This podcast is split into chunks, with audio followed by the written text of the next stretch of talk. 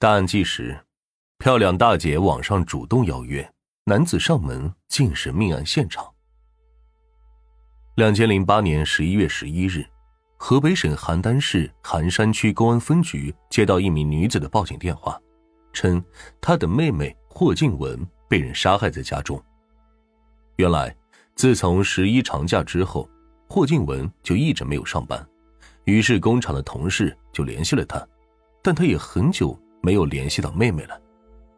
起初，他以为霍静文在工厂上班，也并未在意。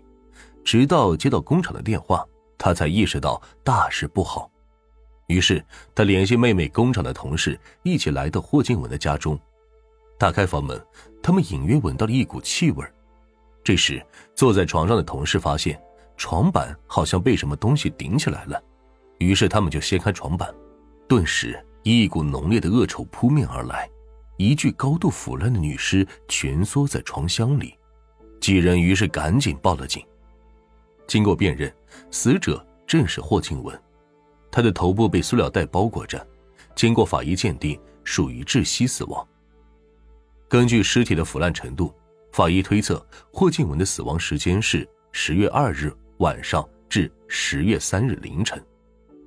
由于现场门窗完好，没有打斗的痕迹。死者也没有明显的外伤，警方推测熟人作案的可能性较大。通过现场的勘查，警方发现案发现场是经过精心打扫的，提取不到任何指纹和痕迹，显然这是一起有预谋的凶杀案件。第二天中午，警方接到小区门卫的电话，门卫告诉警方，昨天晚上十二点左右，有一名男子敲过死者的家门。几分钟之后，他接到一个电话后，就惊慌失措的逃跑了。那么，这个神秘男子是谁？他为什么要在深夜去敲一个死人的房门呢？他与死者之间又有着什么样的关系？警方决定要立即找到这名男子。于是，警方围绕死者的社会关系展开调查。据了解，死者霍静文一年前离婚，不爱说话，社会关系简单，唯一的爱好。就是上网聊天。警方决定从他的聊天记录中寻找线索，然而令人失望的是，霍静文家的电脑已经被格式化，所有的聊天记录全部消失了。警方推测，凶手极有可能就隐藏在霍静文的网友中。就在警方考虑如何从网络中着手调查的时候，另一组侦查员有了新的发现：死者工商银行的一万元存款被人取走了。通过银行的监控显示，取款人是一名女子。十月三日上午九点二十分左右，取走了死者的存款。但是由于监控画面模糊不清，取款人做了伪装，戴着帽子和眼镜，所以取走霍静文存款的女子是谁，警方一时难以确认。而就在这时，警方发现一个令人吃惊的情况：死者霍静文的手机竟然一直在使用中，通话记录显示。死者的手机不但在使用短信功能，而且也在使用通话。霍静文的死亡时间是十月二日晚上至三日凌晨，而他的好友却在四号的时候又接到他的短信，这让警方感到此事十分蹊跷。这究竟是为什么？难道被害人手机关机不是更安全的状态吗？凶手为什么要反其道而行呢？就在这时。负责外围调查的侦查员取得了突破性的进展，那个深夜敲门的神秘男子找到了，他叫王俊，是邯郸市的一个个体老板。据其回忆，两千零八年十月十一日，他在网上认识一个名叫做“漂亮大姐”的女网友，对方热情主动告诉了他的地址，而这个地址就是死者霍静文的家庭住址。于是当晚十二点，他如约而至，说好的。敲三声房门，漂亮大姐就会给他开门。但是他敲了好一会儿，依旧没有人开门。于是他就去门卫打听，但不问不知道，一问吓一跳，因为门卫告诉他，这家的主人已经死了一个多星期了。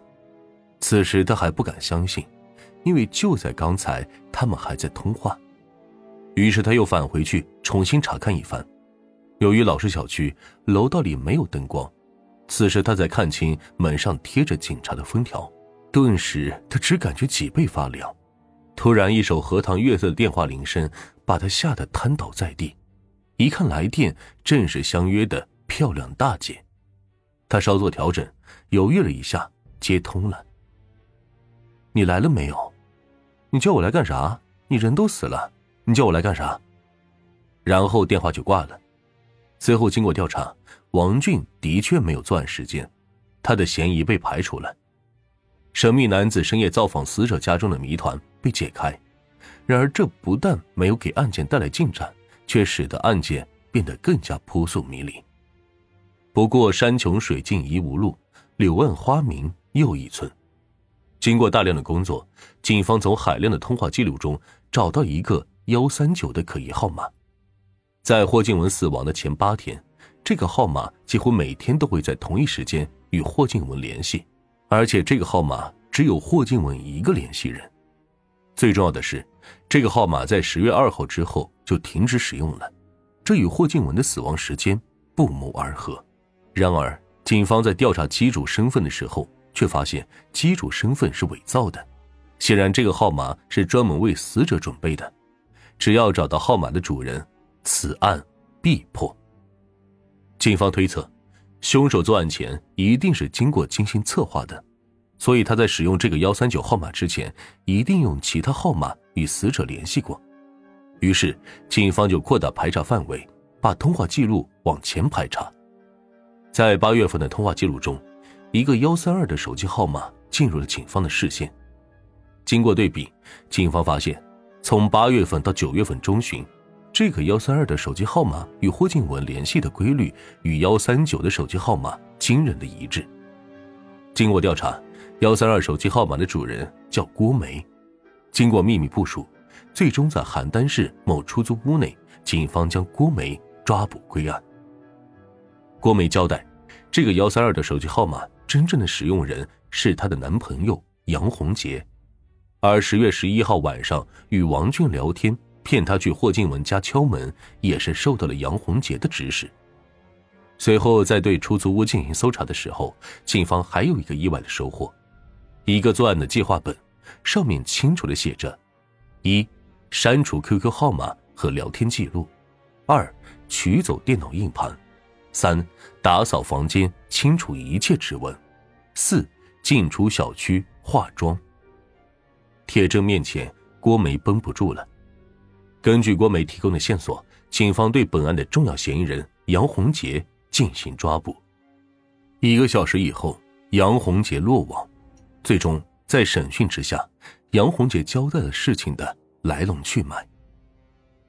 两千零八年夏天，杨洪杰在网络聊天的时候认识了被害人霍静文。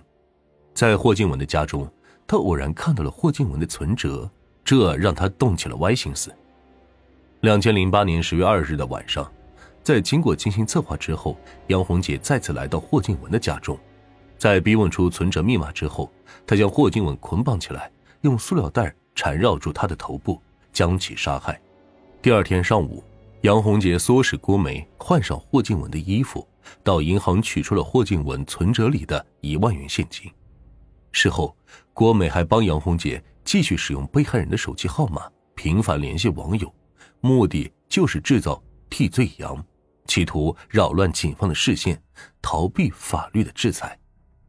然而，尽管杨红姐精心策划凶杀案的每个步骤，最终还是没能逃过法律的严惩。